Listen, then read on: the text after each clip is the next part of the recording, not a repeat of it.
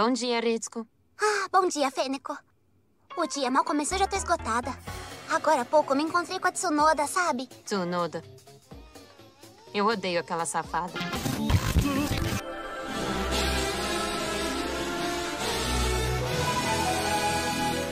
Começando mais uma edição do podcast Papo Animado e voltamos às rédeas comigo aqui, já fazendo essa apresentação, não é mesmo? Super alto astral nesta sexta-feira, super legal, dia 25 de outubro, tá chegando o Halloween. Não sei porque eu tô falando esse tipo de coisa, acho que é porque eu tomei muito café. Bom, gente, eu sou Alan Wood e tá comigo aqui meu amigo Léo Francisco. Tudo bem, amigo?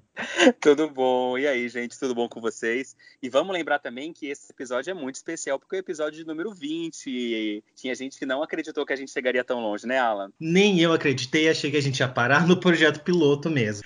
Qual que é o tema de hoje, Alan? Hoje a gente vai falar sobre animações adultas da Netflix. A gente escolheu três animações que já tá no título, porque eu coloquei para ver se gera engajamento, para as pessoas clicarem nesse podcast. Então a gente vai falar sobre essas três animações adultas, jovem adultas da Netflix. Mas antes, antes a gente vai falar, óbvio, com as notícias, nosso quadro de notícias já tradicional que a gente não tira mais. Então vamos logo, vamos para o quadro de notícias. Tem muita coisa para falar hoje. Então soltar a vinheta. Pra quem sente saudade de Hora da Aventura, não é mesmo? Essa série que terminou já suas temporadas, já encerrou seu ciclo. Ora, ora, ela está de volta com a HBO Max, não é mesmo? A HBO Max irá lançar quatro especiais inéditos de uma hora de duração da série Hora de Aventura. Ora, ora, que grande aventura. Os dois primeiros deles devem chegar ao stream no, no ano de 2020 que é o próximo ano já. A novidade foi publicada nessa quarta-feira, dia 23, pela Variety. Sendo assim, os novos episódios prometem contar mais uma vez as histórias de Finn e Jake, dois amigos que combatem o mal na mística terra de Uh! Criada por Pendleton Ward, a série teve originalmente 10 temporadas, caramba, durou bastante tempo, no Cartoon Network e chegou ao fim em setembro de 2018. Nossa, eu achei que tinha acabado esse ano. O eu especial, também. O primeiro especial que vai ser lançado se chama BMO, e ele deve narrar a trajetória do adorável robô de Hora da Aventura, que eu não sei o nome, porque eu não assisto. Já o segundo Posso deles. falar que eu achei maravilhoso que você falou B em inglês, o M e o U você falou em português, que você não lembrou como falava, né? ah, eu fui, eu fui, eu fui nessas. Já o segundo deles, intitulado Obsidian, mostra Marceline e a princesa Jujuba, que são as melhores personagens, não é mesmo? Na missão de impedir que uma catástrofe no reino de vidro causada por uma tremor impedir uma catástrofe impedir uma catástrofe no reino de vidro causada por um tremor de terra. Ora, ora, o mundo está acabando. Convém dizer que os outros dois capítulos novos ainda não têm data para ser liberados. Apesar disso, já se sabe que eles carregam os seguintes títulos: Wizard City, que é algo como Cidade Mágica, e Together Again, que é Juntos de Novo, igual High School Musical.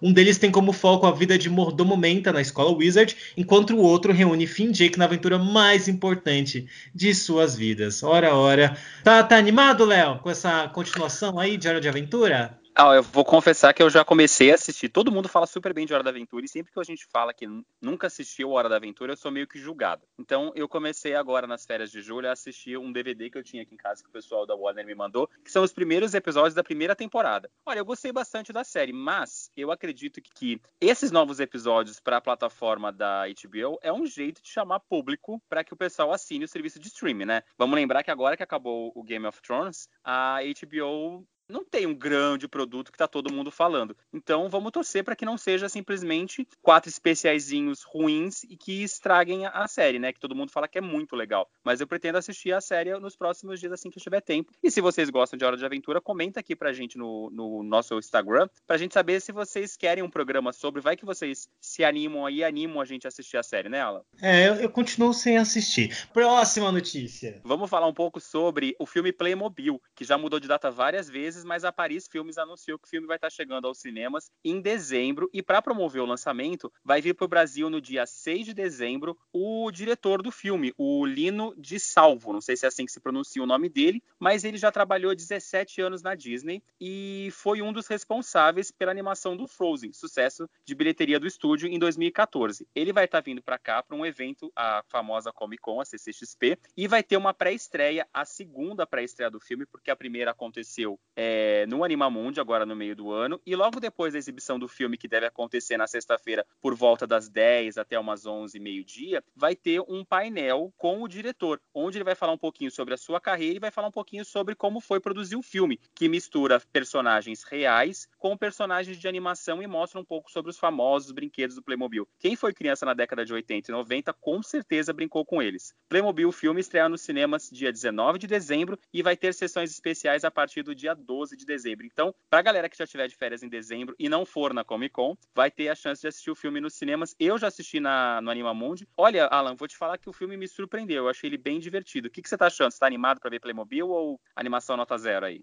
Cara, eu tô muito animado porque eu acho que pode ser algo é, parecido com Aventura Lego, que não dava nada e eu fiquei assim, eu achei incrível, adorei. E eu gostei do trailer. Eu também acho que vai ser uma vibe, é, uma aventura Lego e tal. Eu gostei muito do trailer, tem umas piadinhas legais e tal. Mas eu tô curioso para saber o que mais o filme vai entregar. Você falou que já gostou do filme. Eu não sei se isso é bom ou se é ruim, porque você gosta de muita coisa ruim. Mas. E eu, eu também não gosto de Lego. Exatamente. Então pode ser que eu odeie Playmobil. Mas eu tô animado, sim. Eu quero, quero muito, muito assistir. E agora a próxima notícia é sobre o que, Alan? A gente vai falar sobre o novo filme da Netflix, que se chama Perdi Meu Corpo. É baseado na minha vida. Inclusive, que eu perdi meu corpo, perdi a noção, perdi a cabeça, já perdi tudo nessa vida.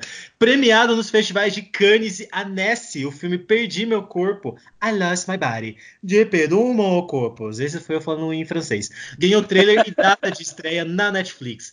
A animação produzida pelo estúdio francês Chilan. Chilan, eu não sei falar, eu vou deixar a mulher do Google falar como que se pronuncia isso.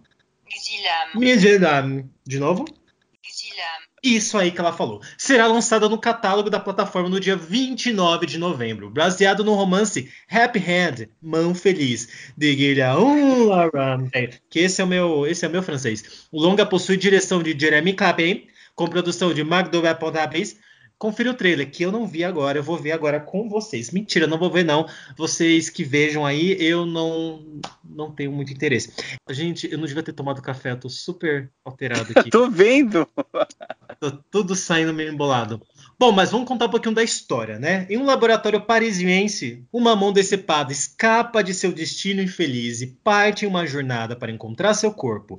Em uma assustadora fuga pela cidade, ela enfrentará ratos, pombos e outros desafios para chegar até Naofel, suas lembranças de Naofel e do amor do jovem entregador de pizzas da, pela bibliotecária Gabriele fornecem as respostas sobre o que causou a separação da mão e se transformam em um poético cenário para o possível reencontro dos três. Eu não entendi absolutamente nada do que eu falei nessa sinopse. Eu acho que esse filme pode ser um grande desastre ou pode ser um grande desastre, eu não sei o que pensar. Parece muito. Quando eu vi o, o cartaz, eu achei que era sobre aquela mãozinha do, do familiar. Né? Como assim? É, não é uma. Não é plágio isso? Não é plágio isso? O que, que você achou? Você viu então, eu, eu assisti o trailer agora há pouco. Eu gostei bastante do trailer. O trailer mostra que é um filme. Não é um filme comercial. Durante a exibição do trailer, ele vai mostrando vários trechos de críticas elogiando muito a produção. E para o filme ter ganhado Cannes e Annecy, que é um dos maiores festivais de animação da França, é porque a produção deve ser muito boa. É, se eu não me engano, anos anteriores, outras animações brasileiras que ganharam Annecy foram O Menino e o Mundo, do Ale Abreu, Uma História de Amor e Fúria, do, do Bolognese. Elas já ganharam é, esse prêmio máximo da animação francesa. E eu gostei bastante. Tipo, a animação lembra muito a animação tradicional. Acredito que deve ser a mesma técnica feita por computador usada para aquela animação que é a animação da Disney, do aviãozinho de papel. Ele lembra muito o clima. Por o trailer em nenhum momento tem falas. Eu não sei se o filme tem, se o filme vai ser dublado ou se o filme só traz os personagens gesticulando como acontece em algumas produções francesas. É, mas o, o trailer me deixou muito curioso. Eu fiquei bem animado para poder a, assistir o filme. Mas eu acho que não é um filme para qualquer um. É um filme fechado, deve ser aquele tipo de filme que a gente costuma assistir no Animamundi. Uhum. E a próxima notícia é para você que quer ganhar dinheiro. Não, a gente não vai fazer publi aqui hoje, mas saiu no site Reviews, site americano, que a Disney vai pagar mil reais para quem quiser assistir 30 filmes dela em um mês. Já pensou nisso, Alan? Gente, já, eu já devia estar sendo pago, porque eu já assisti muito mais, sabe? Muito mais. A gente assiste muito mais do que isso, mas a Disney entrou de vez para concorrer com a Netflix e com a chegada do Disney Plus, é, no dia 12 de novembro, a Disney está procurando cinco fãs e vai pagar mil reais, mil dólares, quer dizer, não são mil reais, gente, desculpa, cerca de quatro mil reais para cada um assistir 30 filmes selecionados por eles no seu catálogo. Os filmes selecionados, eu vou falar bem rápido aqui, só para vocês terem uma ideia de alguns, é 101 Dálmatas, Aladdin, O Menino que Encontra o Mundo, Carros, Conto de Patos, Procurando Nemo, Frozen, Hércules, High School Musical, Os Incríveis, Kim Possible. Tem o Wall-E, Utopia, tem Piratas do Caribe, tem filme de Star Wars, tem Ratatouille, Moana, é, Universidade Monstros. e até tem filme dos Simpsons. Vale lembrar que esse, além do dinheiro, a pessoa também vai ganhar uma bonificação que ela vai ganhar a assinatura do Disney Plus e um kit de exibição dos filmes com tema da Disney. No entanto, nem todo mundo vai poder se inscrever para essa vaga. Para ser selecionado, o indivíduo tem que ter ao menos 18 anos, ser cidadão americano e ser residente dos Estados Unidos. Quer dizer, a gente aqui no Brasil vai continuar assistindo o filme da Disney e não vai ganhar nada com isso, né, Alan? Por que, que a gente deu essa notícia se não vai valer pra brasileira, então? Ora, Só pra- ora, olha, ora. Só pra É só gente ver como a gente é injustiçado aqui no Brasil, né? Vai Ah, que eu- quando a Disney trazer o Disney Plus pro Brasil ano que vem, ela já não abre umas vaguinhas aqui e a gente se candidata pra ganhar um dinheirinho no final do mês, né? Eu duvido muito. Vamos pra próxima notícia. E a gente não tá sozinho pra comentar essa notícia. Na verdade, a gente não comentou no começo do programa, mas temos convidados muito especiais nesse programa. Temos aqui Miki e Júlia do canal TV em Cores pra participar para esse programa super especial sobre animações adultas da Netflix e também pra comentar essa notícia. Oi, Miki, oi, Júlia, tudo bem com vocês? Olá, É. tudo bem, gente? Tudo bom? A gente faz junto o canal aqui do TV em Cores, né? Falando de cultura nerd na perspectiva LGBT. E a gente tá fingindo aqui que nos conhece, apresentando. Olá, todo mundo, gente. Maravilhoso. A gente vai falar um pouco mais sobre o canal do TV em Cores aí no decorrer do programa, mas primeiro vamos falar dessa notícia sobre Xirra, essa notícia que eu mesmo escrevi para o Põe na Roda, então vocês podem conferir ela completa no Põe na Roda depois. O reboot. É, tem que puxar a sardinha, pelo amor de Deus. Clique nas minhas matérias, gente, para eu conseguir receber Tá no final do mês. O ganha-pau tem que ver. Minha, minha cerveja depende disso.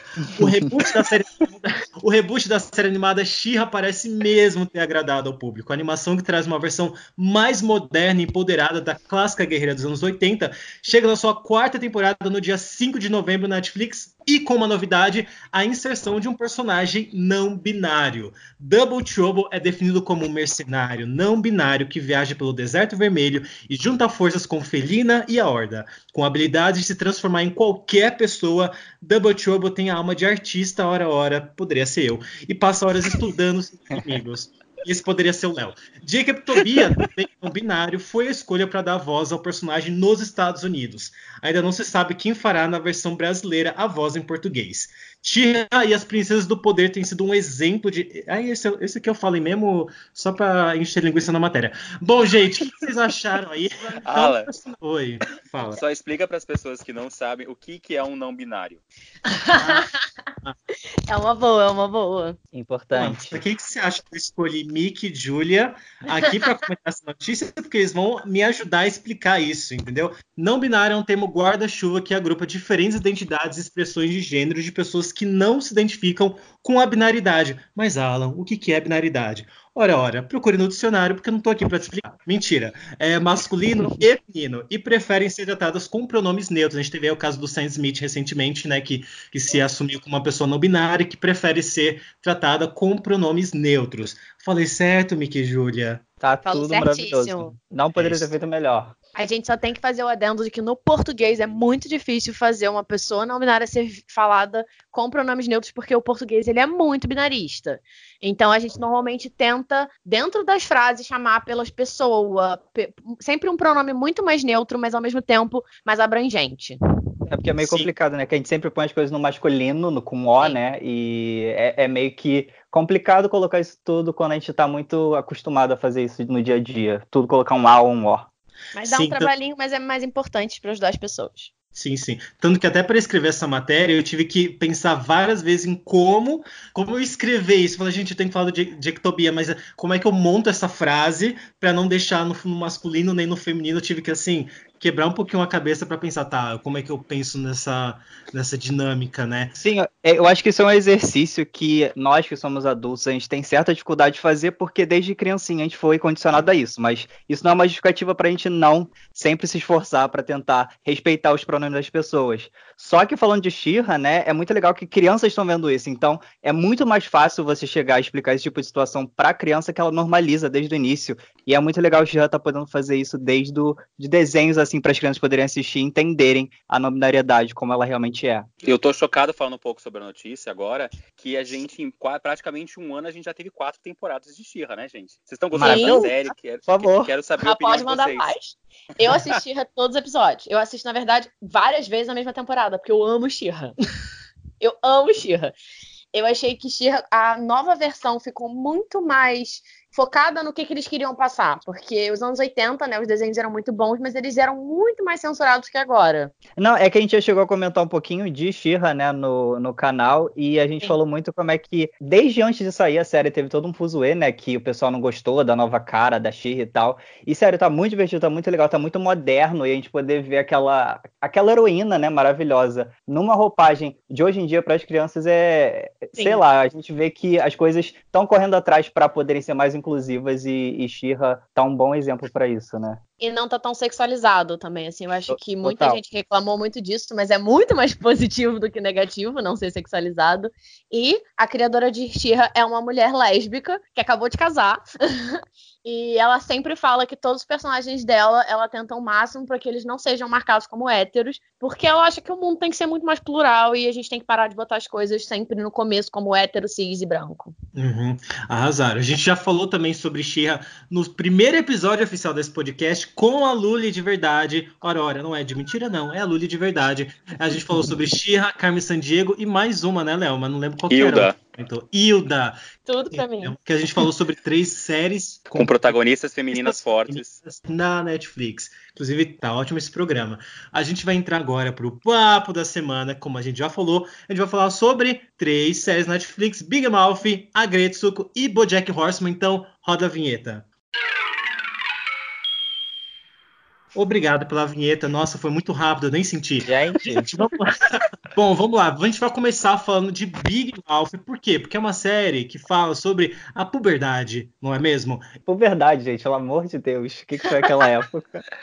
Coisa, né? Bom, é, para quem não sabe, Big Mouth é uma série que mostra muito a puberdade e tal. E aí ele tem um, uma coisa que é maravilhosa, que são aqueles monstros, não é mesmo? Que é o monstro da puberdade. Que é ele que fala um monte de coisa errada, mas que é realmente o, no, o nosso grande é aquilo que está dentro da gente, né? Quando a gente está adolescente e tentando se descobrir. É uma série que fala muito sobre a descoberta da nossa sexualidade, de como a gente lida com as coisas no dia a dia e tal. Vocês assistem Big Mouth? O que vocês acham de Big Mouth? O que vocês têm para falar sobre a série? Big Mouth eu cheguei a dar uma olhada. Eu vejo muito episódios soltos assim, mas é, eu adoro todo o contexto lá de é, transformar em monstros, né? Todos os medos que a gente tem na puberdade. Só que eu acho muito incrível também como é que eles falam pra parte das meninas, sabe? Eu acho, eu acho incrível, não é todo dia que a gente vê as meninas podendo debater sobre menstruação, né? De uma, assim, pela primeira vez. E para mim o maior, o maior chamativo é esse, de não ser só sobre os meninos, sabe? Eu acho que ele consegue passar pelos dois lados de medos e tal. É, eu acho muito bacana essa coisa de não só focar nessa parte é, que a gente sempre vê em desenho de puberdade, que é sobre o rolê dos meninos. Eu acho muito divertido se eles poderem colocar o outro lado. Eu acho que as discussões são muito boas. Eu acho que é para jovens, adultos e adolescentes, principalmente os adolescentes, mas a gente vê muita coisa do que a gente passou. Mas ao mesmo tempo eu tenho muita dificuldade de assistir, eu tenho que admitir isso. Porque o desenho me dá muito nervoso. Por quê? eu não sei, é que, é, é, acho que a forma como ele é desenhado para ser uma coisa meio grotesca, ele me deixa um pouco desconfortável. E os monstros não são o meu problema. O meu problema são os, são os personagens. Porque os monstros são para ser feios, sabe? E aí quando eles aparecem eu até fico tranquila. Mas tem umas vezes que assim, os personagens estavam discutindo e aí eles abrem a boca e começa a sair umas salivas, sabe? Tipo, fica pulando. E eu fico muito tensa. Eu acho que é, eu acho que é uma boa definição da puberdade, gente. É muita saliva, é muita coisa acontecendo fora do contexto, a gente não sabe o que tá acontecendo acontecendo. E Big Mouth, ele meio que fala muito isso, né? Esse, como já foi dito aqui, é muito sobre esse medo de crescer, e não é só na nossa cabeça, sabe? Não é só. É, as mudanças não são nossa, nossa forma de pensar, tá acontecendo coisas no nosso corpo que a gente não entende, e é muito desesperador, e a gente não tem tanta noção e nem, nem maturidade para saber o que tá acontecendo, e a gente tem vergonha de falar das coisas. Eu acho que o Big Mouth faz um, um trabalho bom em mostrar esses medos para nós adultos, né? Porque não é muito para criança assistir, tem bastante palavrão e tal, mas é, é muito legal, enquanto adulto, poder olhar para trás e ver, putz, né? Graças a Deus que isso eu já passei. Vocês acham assim, tipo, por exemplo, eu quando assisti Big Mouth, eu lembro que eu tava conversando até com amigos meus que têm filhos em idade adolescente, pequenos, e aí eles estavam comentando sobre isso, de, é, ah, meu filho adolescente tá assistindo a série, eu no começo fiquei meio é, assim dele assistir o seriado, porque eu, não, eu tinha esse, essas coisas de palavrão, falar de certos assuntos que hoje em dia os pais e as mães acabam tendo um certo receio de conversar com os filhos, não sei. É, e o, o que eu acho legal da série é que se o pai e a mãe assistir com o filho adolescente a partir de 12, 13 anos, que ele já começa a se perguntar sobre o corpo dele, é, eu acho legal da série isso, ela trazer discussão de tipo, mãe, Total. a gente que é adulto, que já passou por essa fase, é legal porque a gente vai se identificando com os personagens. Você vai pegando e falando, tipo, porra, isso já aconteceu comigo, isso daí também é tenso, mas pros adultos, eu acho que se eles assistirem com os filhos mais novos e forem explicando, a série funciona até de um jeito mais legal, porque a criança, é um- ele, ele explica as coisas de um jeito mais leve, vamos dizer assim. É, vira uma forma de ensinar, né? É, e assim, se a gente pensar que às vezes você, quando é adolescente ou quase adolescente, você não sabe se expressar muito bem, você vê aquilo de uma forma bem explícita, às vezes é mais fácil também, assim. Às vezes você não consegue falar sobre menstruação com a sua mãe. E aí, ao mesmo tempo, tá lá a garota, tipo, um monstro, dizendo assim, não, é o seu momento. E ela fala, mãe, por que, que é o meu momento? Eu não que quero tá acontecendo? Eu não quero isso, eu não paguei pra isso. Onde está o contrato? Eu acho Cara, maravilhoso quando a monça da puberdade fica atiçando ela a, falar, a brigar com a mãe dela. É A maravilhoso. brigar com ela mesmo. É, vai lá, arruma confusão, sabe? Aí a garota fica, viu, mãe? Às vezes não sou só eu, às vezes é um monstro. Não, e não só isso, né? Mais pra, mais pra frente, eu não lembro agora qual temporada exatamente, mas também tem um monstro da depressão, né? E, e crianças- você vê que as crianças não estão lidando muito bem com isso, porque eles não sabem o que que é aquilo.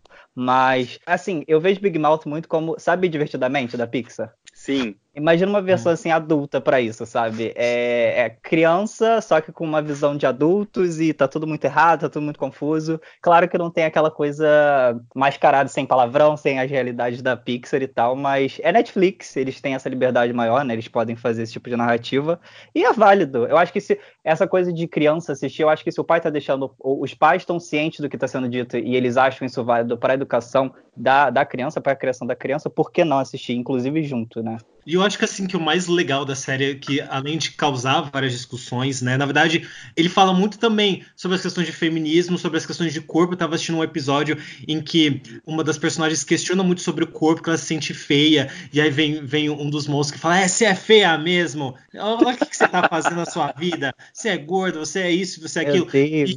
E é muito. E eu, eu me vi muito nisso quando eu era adolescente, que olhava para o espelho e falava: Ora, ora, por que você está vivo? Por que você vai sair na rua desse jeito? Não é mesmo? Você não tem vergonha, você não tem vergonha de, de sair, de, de existir? E isso fala muito sobre, conversa muito também com como a gente lidava com as coisas no passado também. E, eu- e às vezes, até hoje em dia, às vezes eu também faço a mesma Uhum. coisa com a personagem. E, as e eu- o que eu acho mais engraçado é que qualquer coisa, Big Mouth, ah, os meus falam, então, masturbação, vamos se masturbar agora. Com masturbação. Entendeu? É eu resposta lembro desse episódio. adolescência.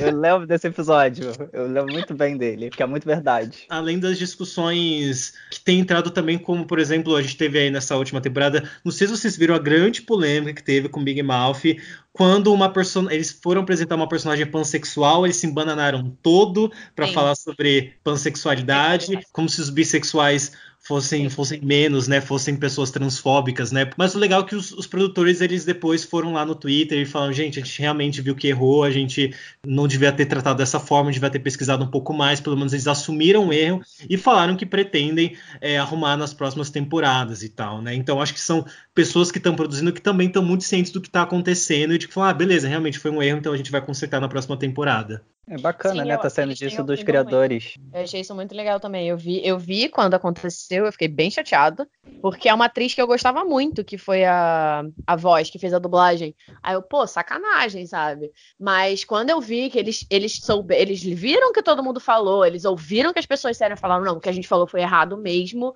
e a gente vai tentar consertar. Eu não sei se eles vão conseguir, porque assim, é complicado você falar sobre sexualidade e você depois tentar corrigir o que você disse, sabe? Porque cria um certo do tipo, ah, mas vocês tinham falado uma coisa antes, agora estão falando outra, e aí, como é que é? Sabe? Fica meio chato, mas eu fico feliz que eles tenham ouvido e que eles vão trabalhar nisso. Mas você não acha que talvez a série tenha essa liberdade deles poderem brincar com isso depois de só aparecer um outro personagem? Então, gente, deixa eu só arrumar o que falaram na outra temporada aqui, rapidão, assim. Isso ia ser incrível. Isso, isso, isso, isso. Não, eu super acho, mas é isso, a pessoa tem que fazer a pesquisa primeiro. É, não, com certeza.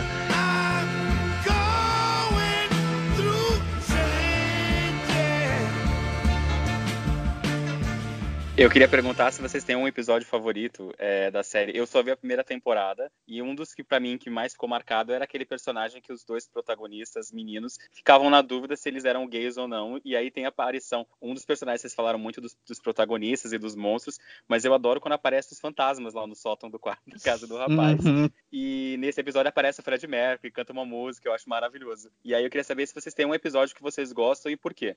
Assim, pelo menos pra mim, eu não tenho um episódio específico, mas eu tenho todo um arco que pra mim, o Monstro da Depressão quando aparece é muito incrível, que é toda aquela coisa de, ai, fica na cama, ai, não sai, ai, você não precisa olhar para as pessoas, você não precisa falar com as pessoas, e, e- e é muito, muito real isso. Eu acho que qualquer questão ali que tenha sobre isso e as crianças não entendendo, por que que é tão fácil é, atender o que que a depressão quer, é, eu achei assim de uma genialidade incrível. Então, não tem um episódio específico, mas eu acho que esse arco inteiro assim é bem, bem incrível para colocar numa série.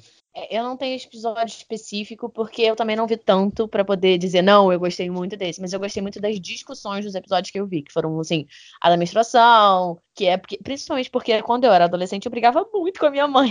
Então, ver que, assim, às vezes os hormônios eram um pouco da causa do porquê que o estresse era grande, me ajudou muito a entender por que, que as coisas eram tão difíceis. Eu não assisti todas as temporadas de Big Mouth, eu assisti um pouco da primeira e um pouco da segunda, mas um episódio que me chamou muito a atenção é que eles fizeram um episódio todo sobre controle de natalidade, gente. Eu achei aquilo genial, a forma como eles apresentaram, como eles fizeram. Eu acho que assim, aquilo devia passar na escola, sabe? Eles todos os métodos para você é, se proteger, então eles apresentam dados históricos, inclusive de uma maneira super engraçada e super divertida. Eu adorei aquele episódio. O episódio também em que falam sobre, sobre a questão do corpo me pegou muito também, porque eu fiquei tipo, nossa, é, me identifico tanto com essa menina, gente. Tem uns dias que é a mesma coisa, sabe? E, e todas as discussões realmente que a série aborda, eu acho isso tão legal da gente ter agora uma série dessa em que os adolescentes podem assistir e aí depois eles podem refletir sobre isso, porque a série também causa umas reflexões, não é só putaria, ah, vamos se masturbar e é isso aí, gente, galera, vamos Total. né? Eles vão poder comentar isso, de falar e causar uma discussão. Acho que, nossa, se eu tivesse uma série dessa quando eu era adolescente, eu acho que isso ia mudar a forma como eu, eu lidei com o sexo na adolescência, por exemplo, sabe? Eu acho que Mas Mouth mais Faz natural. muita questão de trazer. É, é, você vê que, como é naquela parte que tá da puberdade, o pessoal, como tá falando muito palavrão, tá, tu- tudo é besteira, tudo é sobre sexo, tudo é sobre as descobertas. Eu acho que Big Mouth fazer isso, porque toda a produção ali é adulta, né? Mas eles estão muito antenados com o que tá rolando, as discussões que estão rolando na internet, as discussões que estão rolando assim, é, em todas as redes sociais, você vê que foi feito um trabalho, pelo menos na parte da puberdade ali. Então, você vê que, claro, eles deram mole ali na parte da, da parte da sexualidade, da orientação, mas pelo menos na parte da puberdade eles estão com bastante controle do que estão falando. Uhum. E bom, gente, passando da puberdade, hora a hora, a gente cresce, a gente vai trabalhar, a gente vai numa empresa e fica deprimido. E é sobre isso que se trata a Gretsuko, que é a minha queridinha, que é a minha série assim favorita do momento, na verdade, desde que ela estreou, e eu fiquei, e eu vi, eu fiquei maratonando a mesma temporada umas três vezes. Aí o especial de Natal, que eu assisti três vezes também, e agora teve essa segunda temporada que eu terminei hoje. Não sei porque eu demorei tanto pra ver que também tá incrível. A Gretsu, pra quem não sabe, pra quem não conhece, eu já falei sobre ela em alguns episódios aqui, porque eu sempre tô tentando, gente, piramidar todo mundo pra assistir a Gretsu, pra ter o máximo de temporadas possíveis. Conta a história dessa panda vermelha que tá ali nos seus 20, 21 anos, trabalhando numa empresa na parte de contabilidade. E aí, o mais legal da série para mim é que fala sobre muitas questões de rede social e de como a gente lida com as coisas no trabalho também, de chefe abusivo e de crushes e de relações no trabalho. E o que é mais incrível e genial da série é que, assim, a personagem ela é super fofinha, né? Super uma gracinha. Aí quando ela chega no karaokê, ela canta um black metal, um metal, não sei o que, que é aquilo que a gente não entende. E isso é tão eu também, que é, um, é o momento que a gente explode, né, gente? Esse, é esse momento, entendeu? Que a gente tá ali com a cara de anjo, mas por dentro a gente tá o próprio demônio. Vocês assistiram a Gretsu? O que, que vocês acham da série? O que, que vocês acompanharam? A Grexo é tudo pra mim. eu olho pra ela e eu falo, eu te entendo, querida, eu te entendo. Você tá na idade dela, Júlia? Não, eu sou um pouco mais velha que ela. Eu tenho 28. A Júlia que me colocou pra assistir, assim, é... poucos personagens ditam tanto a Júlia, são iguais a Júlia igual, igual ela, sério, é muito real. sério, ela é tudo pra mim. Eu olho e eu falo, cara, eu no ambiente corporativo. 100%. Uhum. Só que eu não canto death metal. Gostaria, mas não tem muito karaokê no Rio, em primeiro lugar. E em segundo, não tem muito death metal. Mas eu lembro que quando eu conheci a Gretsuko é porque eu, gost... eu gostava muito da Hello Kitty quando eu era criança. e aí, quando eu vi que eram tipo os personagens que eram os amiguinhos dela, só que era uma parada adulta, eu falei, não, peraí, como é que eles conseguiram fazer isso? Porque o desenho da Hello Kitty eu lembro que era bem bobinho. E aí eu fui ver a Gretsuko. E aí eu vi o primeiro episódio e eu falei, não, isso aqui é perfeito. Eu lembro que a cena dela chegando no trabalho e aí ela, ela percebe que ela tá com uma, um Crocs. Achei maravilhoso. E aí ela gente. fica dançando na frente da amiga pra amiga não notar que ela tá de Crocs e ela tá fazendo de tudo. E ao mesmo tempo, não importa o que ela faça, a mulher olha pra baixo, vê o Crocs dela e ela fala, você mal falado o resto da semana. Eu falei, gente, sou eu. Não, é muito. Eu... Cada episódio tem um pânico assim bizarro, né, do dia a dia que acaba com ela todo episódio ela fica arrasada e ela vai cantar depois, não é isso, basicamente? É, é não, é basicamente a vida. É são de todos teoricamente todo mundo. Real, são todos os bugs da vida. Eu amo o episódio, eu acho que assim, ele me fisgou assim logo nos primeiros minutos, assim. É raro uma série me fisgar tão fácil assim. Eu tava assistindo assim, como não quer nada, eu tinha visto essa indicação, e eu falei, ah, deixa eu dar uma, uma um chance para essa série aqui. Aí eu fiquei tipo, eu comecei a rir nos primeiros minutos, eu falei, gente, eu tô apaixonado. Mas o episódio em que ela vai fazer compras numa loja e ela quer só dar uma olhadinha, aquilo, gente, eu me identifiquei muito assim. Ali me pegou. Sabe? Não, eu tô dando só uma olhadinha, caralho. Gente, eu acho maravilhoso, porque é exatamente isso que eu queria fazer na vida. Não, é tudo. E eu acho muito triste que ela ainda compra as coisas porque ela sente mal de sair sem pagar, sabe? E Mas quem assim, nunca se sentiu assim? amiga. assim? Ai, deixa eu pegar pelo menos uma meia de 10 reais aqui, 9,90. Não vai fazer falta. Mas o que também é muito legal em Agretsu, que eu acho, eu gosto muito das questões de como tem uma, uma das personagens que é, que é quase uma digital influencer, sabe? Que ela fica muito fotos. É maravilhosa. Ela é uma digital influencer, ela é tudo.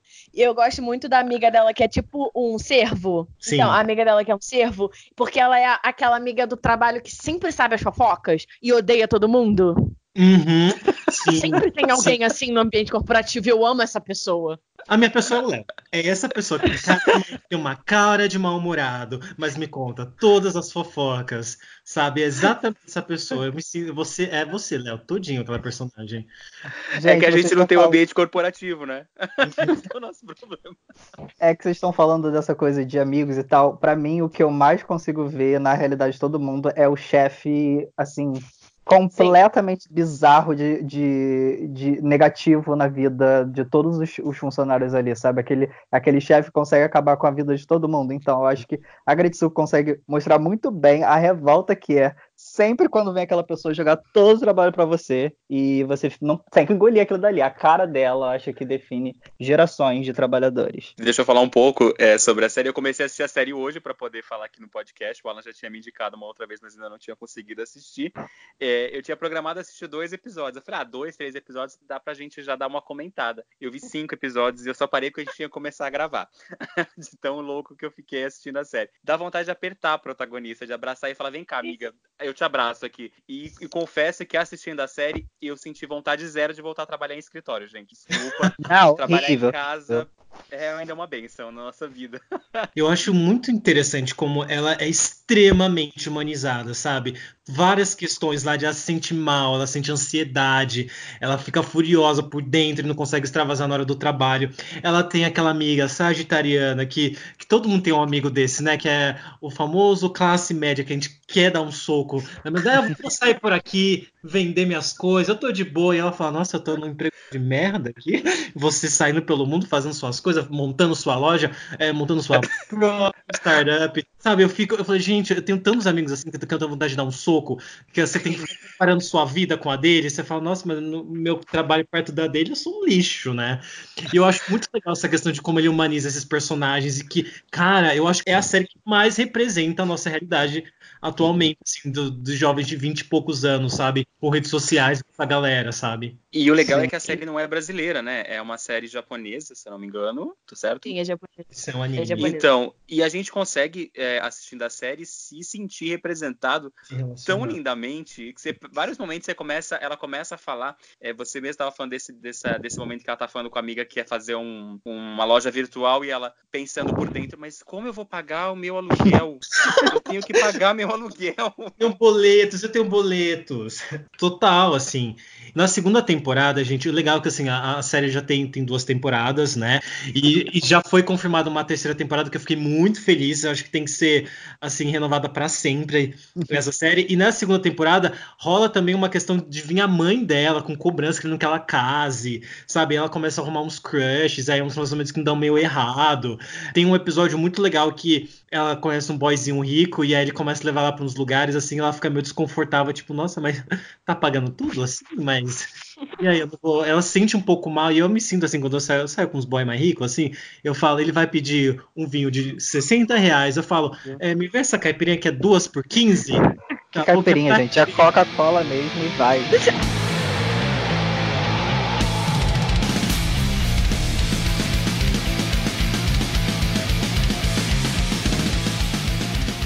Porque eu gosto muito da relação dela com as duas mulheres, que são as superiores. Uhum. Que elas ficam, ela fica assim, ah, elas são incríveis, elas são maravilhosas. E aí elas passam super sérias. E aí quando, ela, quando a garota passa, ela, por que, que ela não gosta da gente? Por que, que ela não fala com a gente? Eu falei, meu Deus, isso é tão real. Porque, gente, principalmente quando você é mulher num ambiente corporativo, você sempre fica olhando para as mulheres acima de você e pensando, nossa, elas são tão incríveis, sabe?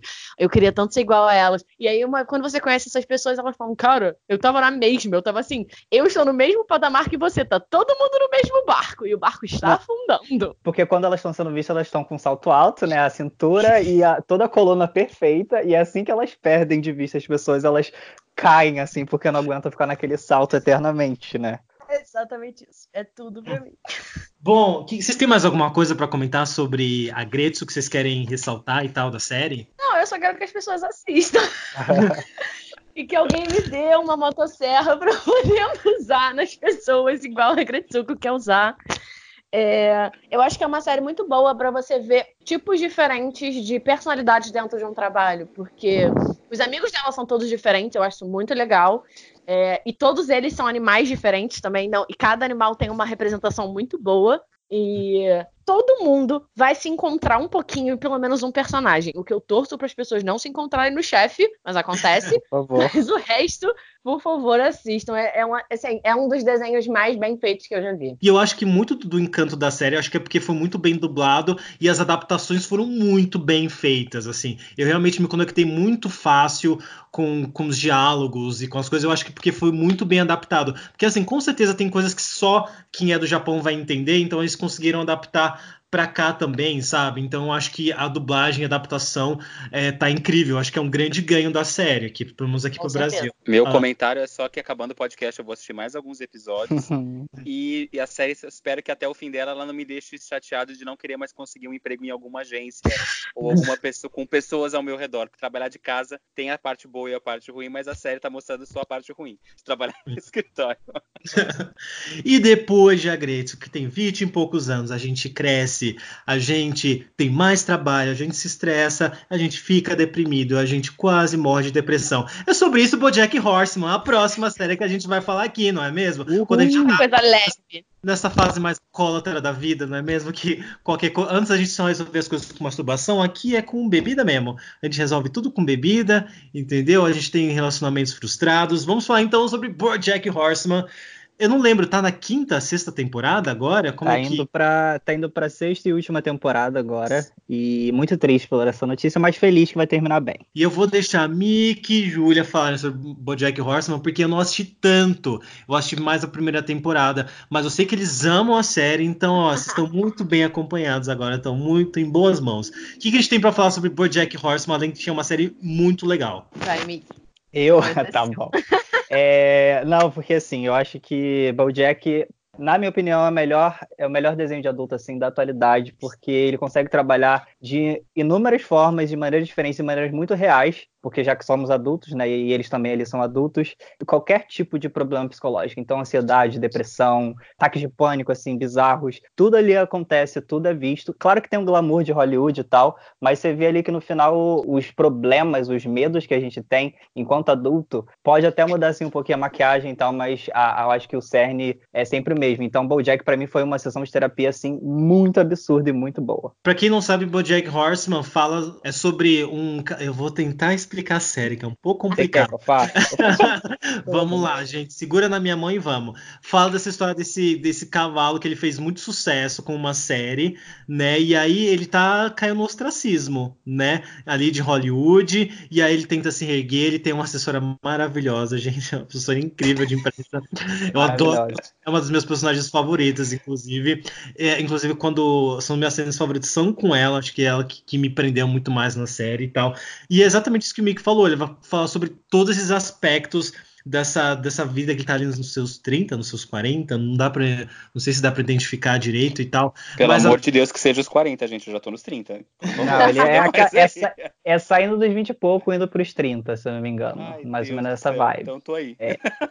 Não, todo mundo tá junto aqui, gente. Então, vamos segurar a mão do outro e vamos Vamos junto. pegar na mão e vamos. Eu acho que é- ele é uma grande mistura de Agretsuko com Big Mouth, né? Porque eles também são animais, animais como Agretsuko e desbocados como Big Mouth, não é mesmo? Foi essa mistura que deu BoJack Horseman e fala sobre essa outra fase da vida que a gente já tá um pouco mais cansado das coisas, não sabe muito bem o que fazer.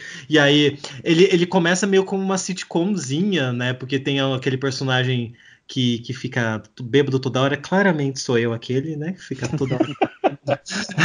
o que eu acho muito legal, acho que vocês já falaram isso, é sobre como fa falar sobre depressão, porque assim, te prende de uma forma que você tá ali se divertindo com a série e tal, umas coisinhas engraçadinhas, blá blá blá, e daqui a pouco ele te dá um, um soco na cara, sabe? Você fala, caralho, eu nunca tinha pensado sobre isso, né? Não, você não pode ver BoJack assim achando que você vai ficar feliz. não tem essa possibilidade. BoJack vai pra pra te ensinar certas coisas sobre você e sobre o mundo e pra você fazer certas escolhas. Quando eu Eu- assisti eu- BoJack, acho que pela primeira vez, eu vi uns personagens e eu falei assim, tem possibilidade de eu me tornar esse tipo de pessoa e eu não quero. Foi? Não, é, é porque eu acho que é, eu acho que é muito que a Julia falou, sabe? É, fala sobre mu- muitas questões, assim, e é esse medo, assim, de, de virar alguém que você tá vendo que é meio ruim. é, eu acho que o Bojack também dá muito isso. Ele não te dá respostas, mas eu acho que ele, ele gosta de mostrar. Não o Bojack só, não só o personagem, a série inteira, como tem vários problemas, cada personagem tem seu próprio problema. Eu acho que é muito pra falar que você não tá sozinho e tem como você ir junto. Eu acho que ele não te dá respostas, mas ele te põe muito pra refletir. Não é igual é, é Big Mouth que fala sobre puberdade dá, e, e dá dicas e, e- e às vezes ensina. Bojack não ensina, não te pega pela mão, mas ele fala que você não tá sozinho nesses rolês todos, que tem mais alguém no mundo que tá passando por isso também. Eu acho que é meio que reconfortante, mas desesperador ao mesmo tempo. É como se te desse um tapa na tua cara e falasse: olha, vai dar tudo certo, mas você tem que agir, Aham. querido. Vai lá. Pá! Aham, é isso aí. exato,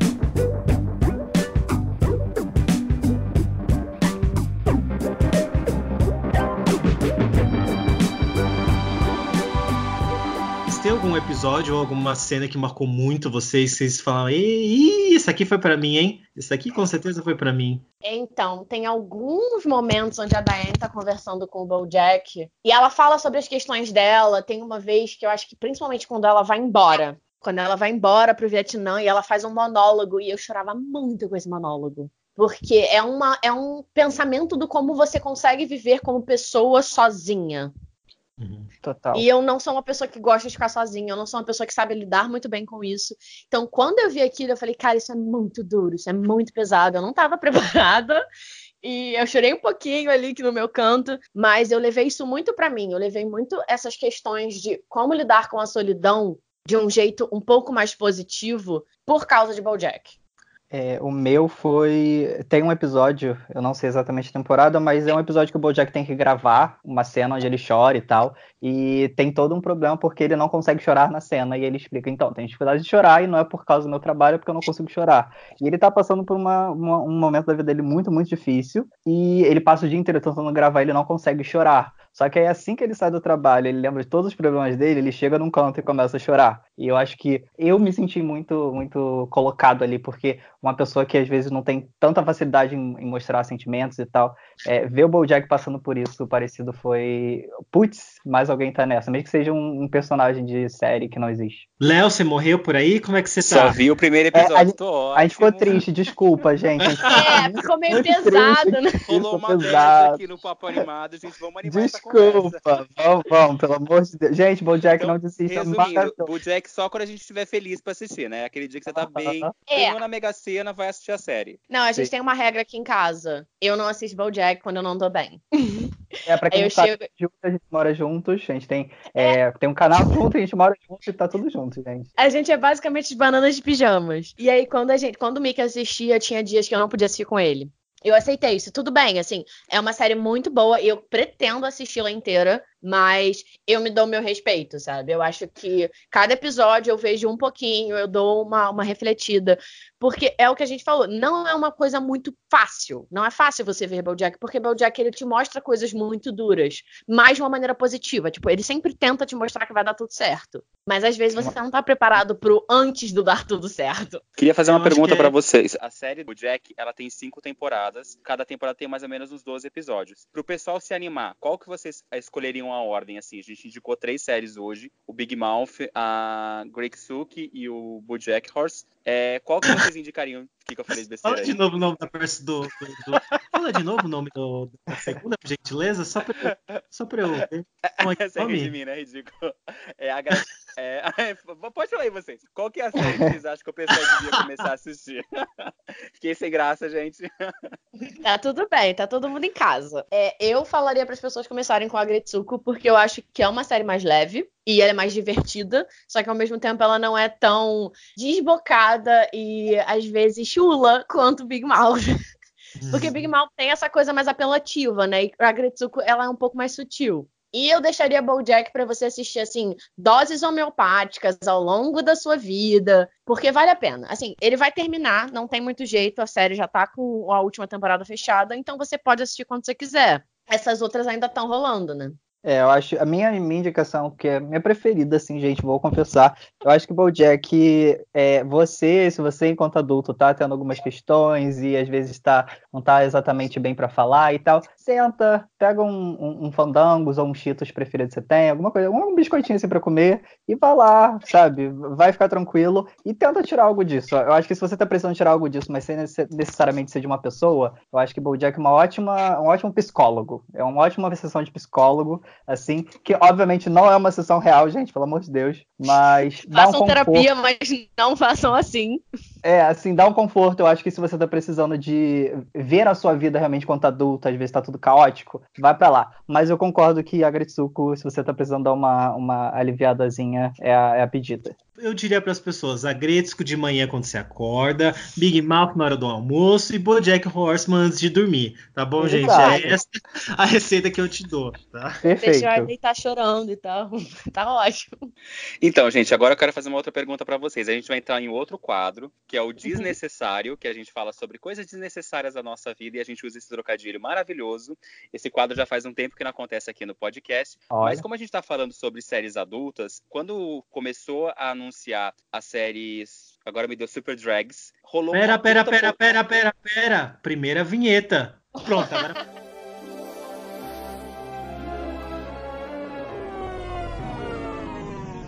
Pronto, agora pode falar. É, quando começou os anúncios da produção e do lançamento do Super Drags, que também é uma série de animação para adultos, aqui no Brasil, principalmente, rolou muito burburinho do fato de uma série de animação ser para adultos podia confundir a cabeça das crianças. Só que em nenhum momento essas três séries que a gente comentou gerou comentários de tipo, gente, não assistam Big Mouth, as crianças vão, podem acabar assistindo. E todas as cartelas, tirando o do Jack, todas as cartelas das outras duas são mais bonitinhas, que chamariam Uhum. a atenção das crianças assistirem. E aí eu queria que vocês falassem um pouco, todo mundo aqui, eu queria que desse a opinião. Por que, que vocês acham que Super Drags deu dor de cabeça e as outras três não? Olha, eu acho pelo nome. O nome foi que chamou e veio o pessoal reaça, né, pra tentar acabar. Falou em Que drag, já era. Falou em drag, já vem problema de todos os lados. Eu acho que esse, mais do que o, o, o traço, mais do que o tema, eu acho que o nome, é, as pessoas não param pra pensar e já saem reclamando. A gente chegou a comentar um pouco sobre o caso Super Drags. A gente tem um programa sobre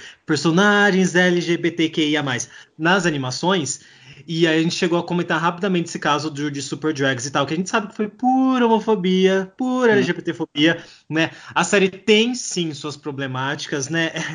É, é extrema, tem- eu acho que valeu a intenção e eu queria, eu acho que se tivesse uma segunda temporada, a galera ia conseguir remendar e conseguir consertar, sabe? Tipo, ah, beleza, ouvimos as críticas, agora a gente vai tentar dar uma consertada na segunda temporada e tal. Que tinha sido mais ou menos anunciado, que até até a Glória Groove e tal. Na primeira temporada a gente teve a Pablo Vittar. E aí todo mundo ficou muito animado que até a Glória Groove para participando da segunda temporada. E aí, por algum motivo, a Netflix resolveu cancelar a série que eu acho que tinha muito potencial. É, ser algo incrível. Eu não sei se a decisão, não sei se foi, não teve a audiência que eles esperavam, mas assim, a Netflix tem, tem que entender que tem que dar mais chance, né, para as coisas também, né? Three Reasons Why tá ali, né? Porque fez Ah, sucesso, obrigado. mas Obrigado por ter falado isso. entendeu? É, não, E aí então, essa- eu fico mais chateada por Tuca Bird do que por Super Drags. Pode falar um pouco sobre Tucker Bird, então. Ai, obrigada. Aquela meu momento, é meu momento. Esse momento é meu, esse momento é meu. Não, mas o Mick viu quão triste eu fiquei, não foi, amiga? Sim. Porque eu acreditava, eu acreditava que ia ter mais de uma temporada, porque o conteúdo era muito bom. É, e Tuken Bird é do mesmo criador de BoJack, né? Então, e assim, como a protagonista feminina e tal, então super podia dar certo, mas deu esse ruim, infelizmente. Então, assim, eu, é, de cancelamentos, desenhos e Netflix junto, é, é muito sofrimento. Ah, mas eu, eu, eu acho que a Netflix podia ter dado mais uma chance, tanto pra Tucker Bird que eu cheguei a, seguir, a assistir uns episódios, porque a Lula indicou, inclusive no, naquele episódio sobre a Shen, ela indicou. Agora, da questão da Super Drugs, eu lembro que eu fiquei assim, arrasado. Eu achava que era fake news, sabe? Eu não quis acreditar. Eu falei, não. Sempre eu- quando eu, o Netflix é cancelado, né, alguma série, a gente fica, não, não, não, gente, é só rumor. não. Mas vocês não acham que Super Drags é mais leve, vamos dizer assim, entre aspas, que o próprio Big Mouth tem muito mais palavreado, tem muito mais cenas que poderiam ofender um, um adulto que tá vendo uma criança assistindo? Total, total. Mas, eu é, acho mas é por isso que a gente sabe que não é por isso que foi cancelado.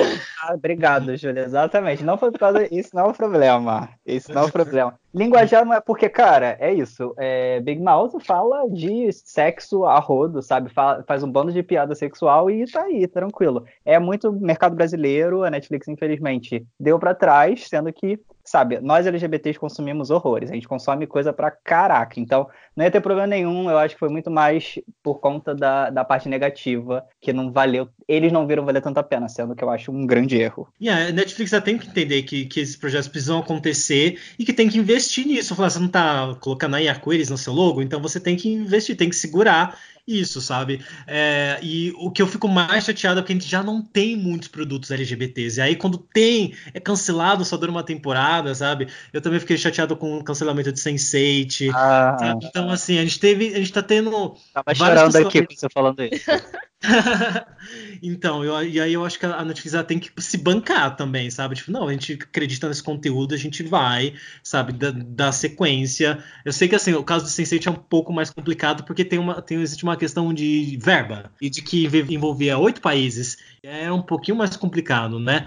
Mas animações como Super Drags, gente, dava para ter continuado, né? Enfim, né? Fica aí esse momento desnecessário que faz muito tempo que não teve, então tivemos aqui de volta nosso quadro, muito querido. E a gente vai agora, antes da gente finalizar aqui, a gente já tá acabando o programa, para os comentários das últimas edições. É, vocês não sabem, a gente tem um momento chamado Beijo, Beijo, um Beijão, que é em homenagem a Larissa Manoela. Porque eu e o Léo, a gente tem, a gente tem uma relação de trabalho com a Larissa Manoela, né? A gente teve vários trabalhos com a Larissa Manoela ao longo da vida, então é uma grande homenagem à Larissa Manoela. Léo, você já tá aí com, com os comentários? Tô abrindo aqui, vale lembrar que a gente gosta tanto que a gente, eu passei o sábado com a Larissa Manoela, né? Então, é gente, que arraso. Muito. Beijo, beijo, beijo, beijo, beijinho, beijão. Todo dia tem um beijo. A gente vai falar sobre as animações Justiçadas Volume 2, que a gente falou sobre 101 Dálmatas, a Dama e o Vagabundo e o Cão e a Raposa. A gente tem aqui dois comentários. Ai, Desculpa, eu amo Ah, eu adoro comentários assim que surgem quando a gente comenta alguma coisa. Mas vamos ler aqui o comentário do arroba NinoBill, que tá sempre comentando aqui, que ele também parece que ama o Cão e a Raposa, porque ele colocou Cão e a Raposa, emoji com coração, olhinho de coração. Adoro esse filme. Vou ouvir o podcast a caminho do trabalho. Viu, Ala? As pessoas vão trabalhar escutando o nosso podcast. Olha que maravilha. Hum, já chega passando vergonha com as minhas palhaçadas. Vou dar bom dia aqui para ele, gente. Olá, bom dia. O, ai, e claro, um beijo, beijinho, um beijão para você, Nino. Também tem a galera do Ele, que começou aqui, é um outro canal no YouTube. Nosso favorito é 101 Dálmatas, mas torcemos bastante para o Cão e a Raposa virar um live action para corrigir o que não funciona na animação. Eu acho que não precisa. Eu acho que também é desnecessário. Eu acho que é desnecessário, entendeu? A Disney tem que parar de produzir live action, já chega, deu, acabou. Polêmica. É, a Pequena Seria pode ser o último, tá? Porque é meu queridinho. mas... Não, é de animais, vamos combinar, assim. Chega de botar filme só com bicho. Ou então coloca o humano junto, que Mogli pelo menos funcionou um pouco, né, gente? Uhum. Mogli é ótimo. Mogli é ótimo. Ah, não, não, é, Mowgli é maravilhoso. A, a, Disney teve uns aceitos. O problema são os erros, que aí são grandes erros, entendeu? O problema os é ter quatro no mesmo ano. Um beijo, beijão, beijão pra galera do Ele que começou. Próximo comentário, Léo. O arroba Tamicito, tô atrasada, mas cheguei. KKKK. um down. Eu amo que o Léo é muito literal, entendeu? Ele é muito literal, eu gosto disso. A gente é de humana, gente, vamos lá. um Dálmatas, minha animação favorita, da era do Walt. Melhores personagens, Cruella sem defeitos. Melhor estilo, melhores músicas, amo muito mesmo, coraçãozinho. Beijo, arroba Tamicito. Luísa Mel não concorda com o seu comentário, tá bom? Ela acha que ela tem muitos defeitos, entendeu? Por querer matar cachorrinho para fazer casaco de pele. Eu não acho ela que ela tá errada também. Às vezes eu. Brincadeira, galera vegana, por favor, não acabe comigo. Fala isso, depois a gente perde a amizade com o Hugo e não volta mais pro podcast, Alan. Próximo comentário é do outro programa sobre desenhos animados que marcaram a nossa infância. Que eu já nem lembro qual que a gente falou aqui, então vou logo do ler. Das Crianças, que a gente falou de Capitão Planeta, Ursinhos Carinhosos, ah. que você falou desse ursinho branco, que eu não lembro o nome. E o Rupert, que é maravilhoso. Rupert. E falamos de filmes que ninguém conhecia. Acho que todo mundo escolheu -huh. filmes difíceis. Nossa, a gente falou de três filmes que ninguém lembra. Mas eu sempre vou lembrar da Menina e o Porquinho, do Hugo Bonemer. a Menina e o Porquinho é tudo. O meu era As Aventuras do Pinguim Arteiro, que passava na TV Cultura, porque eu era uma criança cultura. Olha, olha o, o tipo de. Era? era Os Dinossauros Voltaram. Ora, ora. Fomos... Nos enterramos. Fomos crianças muito estranhas, né? Achou que a gente, gente ia falar... Estranha não, vocês eram indie infantis. Não é? É diferente. Diferente. O Nino comentou: bem que podiam fazer uma nova versão do Capitão Planeta. Super seria uma mensagem de conscientização nos dias atuais.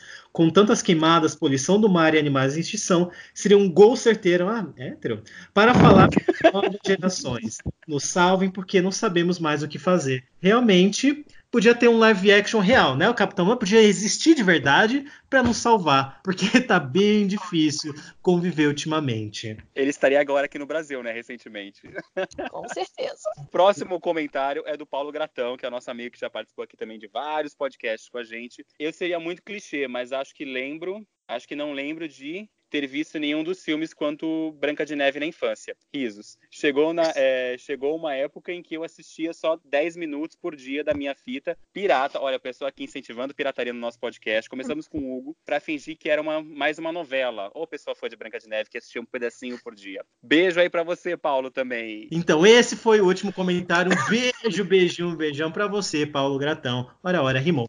Bom, a gente encerra aqui esse podcast, mas, Mickey e Julia, muito obrigado pela participação, foi incrível. Agora é o momento jabá em que vocês falam sobre o canal de vocês e as redes sociais de vocês. E pede biscoito, né? Sempre bom. Bem, a gente, como assim, vocês estão ouvindo a gente esse tempo todo, né? Então, relembrando quem somos nós, a gente TV em Cores, nós fazemos um canal lá no YouTube falando de cultura nerd na perspectiva LGBT e, sério, arrasamos lá, por favor, se inscrevam, sigam a gente nas redes sociais, tudo é barra TV em Cores, gente, a gente tá lá para receber muito amor. Sigam o nosso Instagram, que ele tá sempre com novidades, a gente faz também umas coisinhas para as pessoas comentarem, é, a gente tá sempre nos nossos Twitters e no Twitter do TV em Cores, o meu Twitter, ele é meio desbocado, mas, mas é fácil, que é go away underline bitch. E o do O Mickey é é, Mickey underline Oliver. Underline Oliver. Então, assim, falem com a gente lá, a gente sempre conversa com as pessoas, a gente gosta muito quando tem amor pra gente. E é isso, né, Mickey? Gente, eu acho que a gente sempre tem que tentar é, se manter nessa frente assim unida LGBT para tentar colocar um pouquinho de cor em todo lugar. A gente está tentando fazer isso na Nerdice, o pessoal aqui está tentando fazer isso nos podcasts, né? E vamos dar apoio pro pessoal LGBT, suporte local queens, gente, pelo amor de Deus. Exatamente. É o que eu sempre falo. Gente, vão assistir É. o Tempo Cores, que é incrível, eu adoro o canal. Realmente, eu sou a pessoa que coloca o sininho, entendeu? Pra ver o vídeo quando vem, entendeu? Eu sou esse tipo de pessoa, sabe? Muito importante. Muito importante apertar o sininho.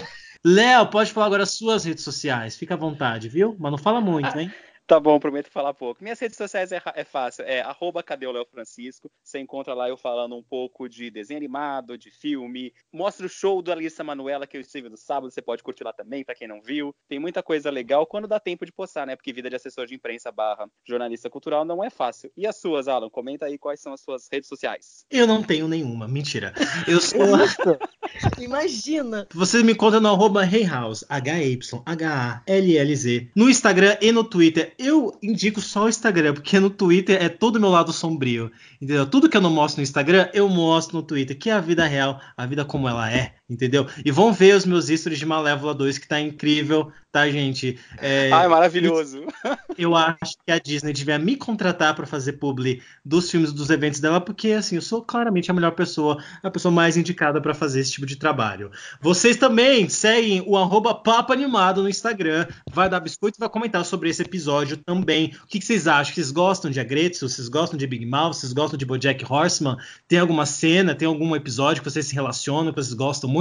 Comenta lá pra gente, pra gente poder comentar no próximo episódio e você ter aqui um beijo, beijinho, um beijão. Meu do Léo e de Larissa Manoela. Meu também. Meu também.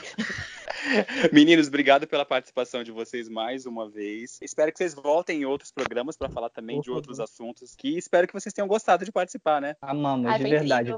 Foi a primeira experiência em podcast, então muito obrigado por Olha que essa honra de começar aqui. Tiramos a virgindade deles. E é com Olha essa só, frase, responsabilidade. e é com essa frase que a gente termina o podcast hoje. Para maiores de 18, né? Um beijo, um abraço, um aperto de mão. Até o próximo episódio. Tchau, gente. Tchau, tchau. Tchau, tchau. Isso é tudo bem, bem, bem, pessoal.